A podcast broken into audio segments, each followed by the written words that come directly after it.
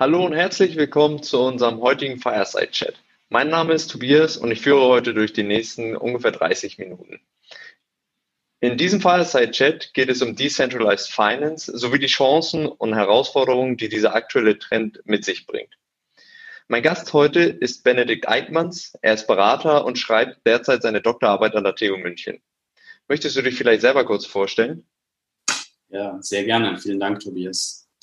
Und auch für, vielen Dank für die Einladung. Ähm, ich freue mich sehr über das Thema, über meine Forschung, mich mit dir in den nächsten Minuten zu unterhalten. Ich ähm, habe einen Hintergrund im Bereich BWL, Elektrotechnik und Politikwissenschaften und habe mich entschieden, nach meinem Studium in einer Strategieberatung einzusteigen und bin jetzt gerade in meinem PhD-Leave. Und wie du schon angesprochen hast, ist mein Themengebiet aktuell Decentralized Finance. Mhm. Okay, und ähm, wenn wir jetzt da direkt vielleicht einsteigen können, äh, wie würdest du den Begriff Decentralized Finance oder auch kurz für äh, oder DeFi als Kurzform dafür, äh, wie würdest du das definieren und was steckt eigentlich dahinter? Ja, also Decentralized Finance ist ein sehr neuer Teilbereich im Blockchain-Universum, sage ich mal. Decentralized Finance ist letztendlich ein Sammelbegriff für Finanzapplikationen auf Blockchain-Netzwerken. Was heißt das? Ich meine, wir kennen alle Bitcoin. Ähm, Bitcoin ist natürlich auch eine Finanzapplikation. Aber ich bezeichne das eher als erste Evolutionsstufe. Und die zweite Evolutionsstufe sind komplexere ähm, Finanzapplikationen, die zunehmend die Aufgaben von Kapitalmärkten übernehmen oder halt sogar Banken oder Versicherungen. Also allgemein, die mehr und mehr die Funktion von Finanzinstitutionen übernehmen können. Und das in einer komplett dezentralen Art und Weise. Das heißt, es braucht keine Bank mehr, sondern nur noch Protokolle, die die Transaktionen automatisch ausführen. Mhm. Okay, und äh, wenn wir jetzt mal so, so zum Beispiel Maker DAO ähm, gilt ja als quasi die erste Online oder als erste DeFi-Kreditplattform, also die quasi die Kreditvergabe auf der Blockchain ähm, ja, ausführen möchte. Und das ist ja quasi der, der Hauptgrund hinter DeFi, dass man halt sagt, okay, die, die Zahlungsthematik haben wir jetzt mit Bitcoin, und ja einigen anderen Kryptowährungen mehr oder weniger schon mal angeteasert. Ähm, natürlich ist da noch auch noch viel Potenzial, aber das kennt man jetzt halt schon. Und für mich äh, bedeutet DeFi jetzt auch so ein bisschen, wie du schon gesagt hast, der nächste Schritt hin zu, okay, welche Finanzprodukte können wir halt noch auf die Blockchain bringen? Zum Beispiel, dass man sagt, okay, ähm, Kreditverträge werden automatisiert etc. Würdest du sagen, deswegen ist DeFi auch wichtig oder wie, äh, warum glaubst du, dass das auch relevant ist. Warum muss man überhaupt diese Finanzprodukte auf die Blockchain bringen? Ja, da waren jetzt ganz viele Fragen in einer eigentlich. Ähm, ich würde sagen. Erstmal vielleicht, warum denkst du, dass es wichtig ist, überhaupt jetzt das, der gesamte Trend? So wichtig ist erstmal die Entwicklung, die sich im letzten halben Jahr abgespielt hat. Also Anfang des Jahres mhm. kann man sagen, dass ungefähr 600 Millionen, also 0,6 Milliarden Dollar auf solchen Protokollen gelagert war. Und jetzt heute, wir haben gerade einen Tag vor Weihnachten, 2020, sind ungefähr 13 Milliarden auf diesen Protokollen. Das heißt, dieses ganze Ökosystem hat sich verzwanzigfacht, mehr als verzwanzigfacht. Das heißt, es ist eine extreme Dynamik in diesem Ökosystem drin. Und wenn das weiter wächst, wird es auch diesen Bereich, aus diesem Bereich herauswachsen. Und besonders interessant wird es aus meiner Sicht zumindest, wenn es wirklich auch die Gesellschaft erreicht und ähm, sich wirklich Banken damit anfangen zu beschäftigen oder auch äh, die Regulatorik. Also wichtig ist dieser Bereich, weil er potenziell ja, soziale oder sozioökonomische Implikationen haben kann. Und es ist einfach wichtig, sich früh mit sowas zu beschäftigen. Also jetzt, wenn man zurückdenkt, ähm, Bitcoin wurde 2009 erstmalig vorgestellt in, in einem White Paper von, von Nakamoto. Ähm, und es, in diesem Jahr hat äh, in Deutschland wurde es erlaubt oder reguliert erstmalig, Kryptowerte zu verwahren. Also es hat ungefähr zehn Jahre gedauert, bis der deutsche Staat das so auf dem Thema hatte und reguliert hatte und zum Greifen bekommen hat. Was natürlich trotzdem ein riesen Fortschritt ist, aber zehn Jahre ist halt auch eine lange Zeit. Und die Hoffnung ist jetzt, dass DeFi schneller auf dem Schirm von, von entscheidenden Leuten sind. Okay, ja gut, aber wenn man mal so überlegt, okay, wenn der erste Schritt getan ist, der erste ist meistens der schwerste. Also blicken wir mal positiv jetzt kurz vor Weihnachten in die Zukunft. Hoffnung. Und so die Hoffnung auf jeden Fall, ja. Genau, richtig. Und kannst du vielleicht ein Beispiel ähm, für eine DeFi-Plattform nennen, außer der, die ich vorhin genannt habe, und äh, was die grundsätzliche Idee hinter dieser ähm, ja, DeFi-Applikation ist? Du hast ja eben schon MakerDAO angesprochen. Als, das ist mit Sicherheit ein Grundstein von dem ganzen Decentralized Finance-Ökosystem. Warum? Ähm, MakerDAO hat einen Stablecoin herausgebracht. Ähm, durch ähm, ja, letztendlich Protokolle hat man es geschafft, dass eine Währung stabil bleibt. Also wir kennen alle Bitcoin, das fluktuiert enorm und es ist schwierig, auf einer fluktuierenden oder so stark fluktuierenden Währung Finanzapplikationen zu bauen. Und MakerDAO hat einen, ja, wie gesagt, Stablecoin herausgegeben, der sehr unvolatil ist. Das heißt, dass also ein, eine Währung fluktuiert ziemlich genau immer um ein US-Dollar. Und das ist natürlich der Grundstein für weitere Applikationen. Ähm, zum Beispiel, ähm, um einen, einen, einen Namen zu nennen, Compound ist ein auch ganz bekanntes und wichtiges Protokoll im DeFi-Universum. Und was damit möglich geworden ist, ist Zinsen zu generieren. Kennen wir natürlich alle aus unserem Finanzsystem. Und letztendlich ist das ein, ja, wie funktioniert das? Es ist ein, ein Money Pool, kann man sagen. Also man kann Geld, also Kryptowerte dort draufgeben und es wird automatisch eine verliehen, dieses Geld, und ähm, eine Verzinsung entsteht. Und das ist ja natürlich ein, ein Grundelement eines jeden Finanzsystems, ähm, sein, sein Kapital produktiv zu machen. Und das ist jetzt erstmalig oder relativ neu entstanden in, in dem ganzen Blockchain-Universum. Also kann man quasi sagen, dass äh, Compound auch die, das gesamte System effizienter macht oder überhaupt in Teilen äh, nutzbar macht, dadurch, dass es das möglich macht, dass man halt die, die, Zins, äh, die Zinsen in das System mit einbringt, jetzt erstmalig quasi, wenn, wenn man das so will. So Kann man so sagen, auf jeden Fall. Ähm, wenn man das vergleichen möchte mit, mit einem traditionellen Finanzsystem, dann ähnelt das wahrscheinlich am ehesten einem Repo-Markt. Ähm, mhm. Purchase Agreement ähm, letztendlich übersetzt.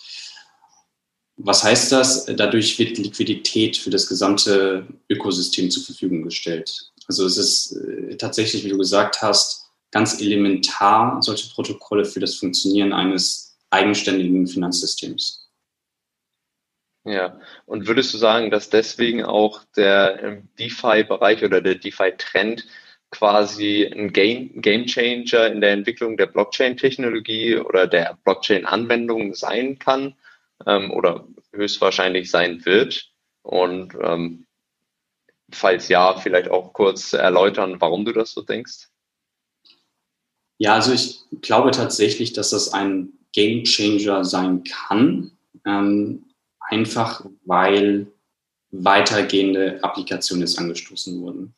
Also es ist natürlich schön irgendwo, dass man Kryptowerte verwahren kann.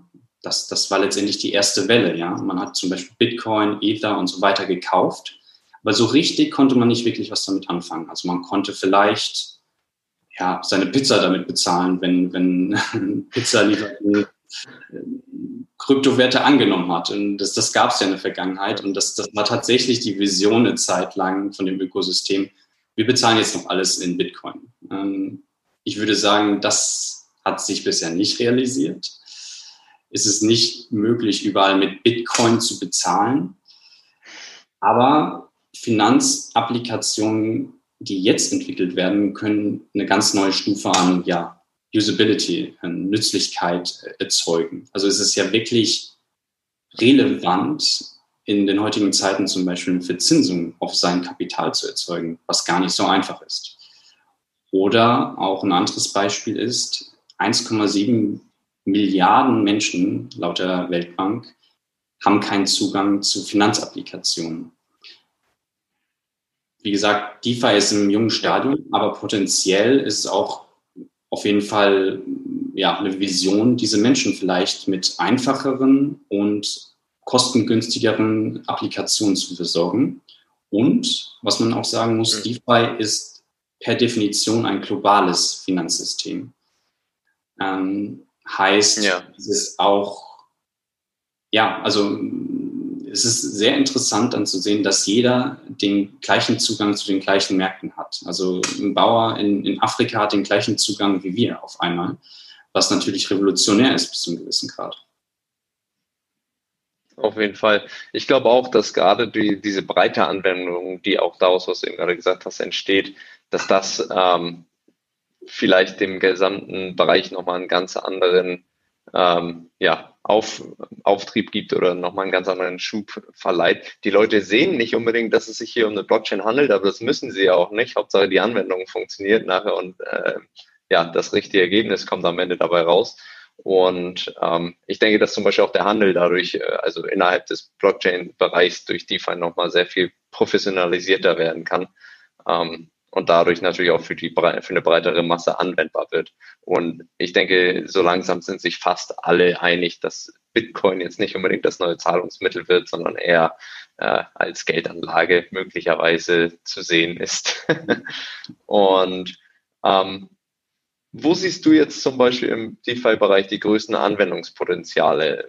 Ist es zum Beispiel InsurTech? Ist es wirklich Credits? Oder äh, wo siehst du die größten Potenziale im Moment jetzt? Also das Interessante erstmal ist, dass ein wirkliches Ökosystem entsteht aus allen möglichen Anwendungen. Also von Versicherung bis zu Kreditvergabe bis hin zu Asset Management. Es ist schwierig jetzt zu sagen, was wird das Rele äh, Relevanteste werden in der Zukunft. Ich glaube, es wird bis zu einem gewissen Grad tatsächlich ähm, Asset Management sein, also dass man automatisiert wirklich unabhängig Finanzanlagen treffen kann. Also ich, ich glaube, das wird ein ganz großes Thema. Und was du halt äh, eben auch angesprochen hast und was sehr relevant ist, ist die Anwenderfreundlichkeit. Das ist tatsächlich noch nicht der Fall. Also das muss man auch ganz klar sagen. Wir sind im super frühen Stadium. Da sind diesem DeFi-Ökosystem sind vor allem Trader unterwegs und Entwickler. Und das Entscheidende was die halt gerade machen, ist, die Grundlagen zu legen. Es müssen dann wirklich ähm, Anwendungen entwickelt werden, die wirklich anwenderfreundlich sind, wo man kein Trader sein muss oder Kryptoentwickler. Und dann wird sich sehr schnell herausstellen, wo die Vorteile von dieser Technologie sind. Also gerade wird die Grundlage gelegt äh, und die Zukunft zeigt dann, welche konkreten Anwendungsfälle in, im, im Mainstream-Markt letztendlich ankommen können. Ja, und du hast es eben gerade schon gesagt, dann wird sich äh, rauskristallisieren quasi, wo, wo wirklich die Anwendung sein kann. Und ähm, was denkst du oder nach heutigem Kenntnisstand, wo siehst du DeFi in zwei Jahren zum Beispiel? Also ich sehe es auf jeden Fall auf der Agenda von Finanzinstituten und auch der Regulatorik. Also einfach auf, wenn man sich die Entwicklung ansieht und welche Innovationen dort gerade ja, vollbracht werden, dann denke ich, dass sich dieses ganze Thema beschleunigen wird und wirklich auch bis zu einem gewissen Grad die Geschäftsmodelle von heutigen Banken angreifen kann. Also Teile mhm. zumindest. Es wird nicht Banken ersetzen können. DeFi kann zum Beispiel nicht ja, also kann nicht Individuen oder Firmen beraten hinsichtlich Finanzanlagen zum Beispiel. Dafür wird es immer noch Menschen brauchen, dafür wird es immer noch Banken brauchen. Aber automatische Prozesse werden bis zu einem gewissen Grad, so meine, meine Prognose zumindest, ersetzt werden können. Und mhm. die Frage ist dann, wie wird das angenommen werden? Ja? Also wie, wie wird der Otto Normalbürger diese Services annehmen, wenn sie keinen Bankberater ähm, mehr haben, sondern nur noch mit Software interagieren? Bis zu einem gewissen Grad funktioniert das ja auch heute. Aber trotzdem hat man immer noch eine Telefonhotline, wo man anrufen kann. Ja? Das, das wird dann in dem Fall halt nicht so sein. Und da ist die Frage, wird das wirklich angenommen? Ja gut, aber die werden ja auch erstmal ein bisschen gleichzeitig laufen, diese beiden Bereiche. Also es ist ja unwahrscheinlich, dass jetzt mit einem Mal auf einmal alles auf, auf DeFi läuft, ähm, sondern es wird ja auch gleichzeitig sein, gerade für die Leute, die halt sich nicht der Technologie öffnen müssen, äh, wollen oder wie auch immer. Ähm, aber also du siehst schon im, im Finance-Bereich auch im, der, beim DeFi-Trend jetzt eher so die, die Zukunft und nicht zum Beispiel Insurances oder ähnliches, weil du gerade vermehrt über die Banken gesprochen hast? Ja, also Insurances gibt es jetzt auch die ersten in DeFi, aber es sind wirklich die aller, aller, allerersten Protokolle. Das heißt, es ist noch wirklich zu früh zu sagen, was da funktionieren kann und was nicht. Das steckt wirklich alles in den Kinderschuhen. Vorgeprägt sind jetzt solche ähm, Landing-Protokolle wie Compound, worüber wir ja schon gesprochen haben. Das sind jetzt die, die Kernbestandteile erstmal von diesem System, so wie Stablecoins, wie zum Beispiel MakerDAO. Insurance entsteht gerade, aber das, das muss man wirklich absehen, was solche Insurances wirklich leisten können. Im Moment sichern die vor allem Risiken innerhalb des Ökosystems ab, aber wenn man Insurances denkt, dann, dann denkt man ja an Alltagsrisiken. Und da muss natürlich immer die Verbindung zwischen, zwischen ja, Realität und äh, zwischen dem, dem Blockchain-Ökosystem muss ja irgendwie sichergestellt werden. Und das ist bei den allermeisten Applikationen halt genau das Problem. Wie stellt man sicher, was in der Realität ist, auch wirklich digital abgebildet wird. Und gerade bei Versicherungen muss das ja hundertprozentig akkurat sein. Und das ist eine technische Herausforderung. Okay, ja, sehr gut. Ähm, dann sind wir eigentlich auch schon am Ende angekommen. Äh, es hat sehr viel Spaß gemacht. Zusammenfassend vielleicht noch einmal kann man also sagen, dass Decentralized Finance oder der Trend äh, rund um die DeFi quasi noch in den Kinderschuhen steckt, wie eigentlich das gesamte Blockchain-Ökosystem, muss man ja auch mal ganz klar sagen. Ähm, vielleicht aber DeFi noch ein bisschen mehr als der, der Rest des traditionellen Blockchain-Ökosystems. Äh, aber es gibt anscheinend sowohl im InsurTech die ersten als auch im Finance-Bereich äh, immer mehr Anwendungsfälle, die sich zumindest versuchen zu etablieren. Ähm, würdest du da so zustimmen? Auf jeden Fall. Ich finde, das hast du sehr schön zusammengefasst. Es ist ein ganz, ganz junges äh, Themengebiet und ähm, aber umso spannender sich anzuschauen, weil es gibt enorm viel Forschungsmöglichkeiten und an einem kleinen Teilgebiet bin ich jetzt gerade dran. Sehr gut. Dann äh, bedanke ich mich in dem Sinne ganz herzlich bei dir, Benedikt, dass du dir die Zeit genommen hast, um mit mir hier bei unserem digitalen Fireside-Chat über die potenziellen Game oder über den potenziellen Game Changer Decentralized Finance zu sprechen. Äh, ich wünsche dir auf jeden Fall viel Erfolg mit deinem PhD und wie auch allen anderen Zuhörern natürlich noch einen schönen Abend und viele erfolgreiche Investitionen. Vielen Dank dir.